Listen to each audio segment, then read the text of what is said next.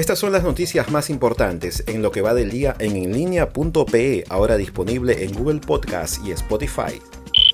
Fotografías con los rostros de los dos primeros identificados e implicados en el feminicidio de la niña Fátima de 7 años fueron difundidas. Se trata de Gladys Giovanna Cruz Hernández y Mario Alberto Reyes Najera, según reveló Ulises Lara López, vocero de la Fiscalía General de México. Tenemos una muestra, una fotografía que vamos a presentar a los medios y que vamos a esperar que la puedan tener en un momento más eh, sobre la base de la presunción de la inocencia. Esta es Giovanna N y la otra persona es la que entendemos fue con quien cumplieron este tipo de actividades y son los que estamos presentando ante ustedes para que lo difundan y nos ayuden en la localización de las mismas.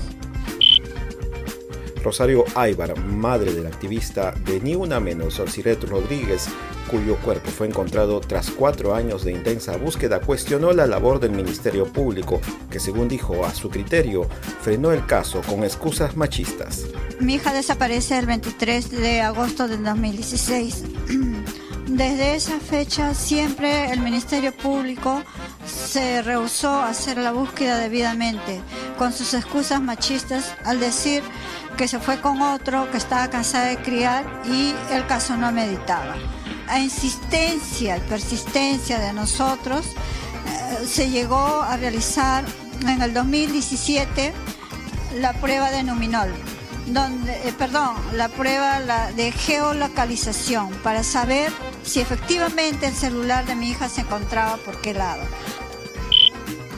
Siempre polémico, José Mujica, presidente del Paraguay, sostuvo que hay feministas pitucas que tienen sirvientas que las explotan, pero pelean por sus derechos empresariales. Dijo que a él le preocupa estas mujeres pobres que son discriminadas y maltratadas.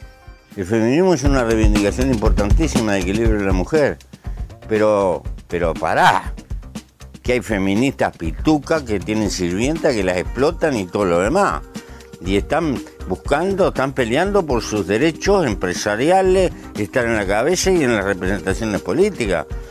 Pero hay, hay mujeres esclavizadas en los barrios pobres, donde el patriarcado es más fuerte que en ningún lado, este, que son las que me preocupan. Pero me preocupan no solo por ser mujer, me preocupa por ser pobre y estar discriminada por ser pobre.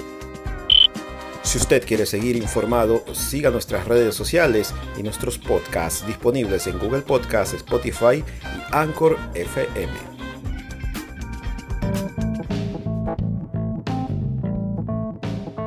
Toda la información actualizada, los datos desde adentro y las mejores historias seleccionadas en un podcast, porque no es suficiente leerlo o verlo en una pantalla.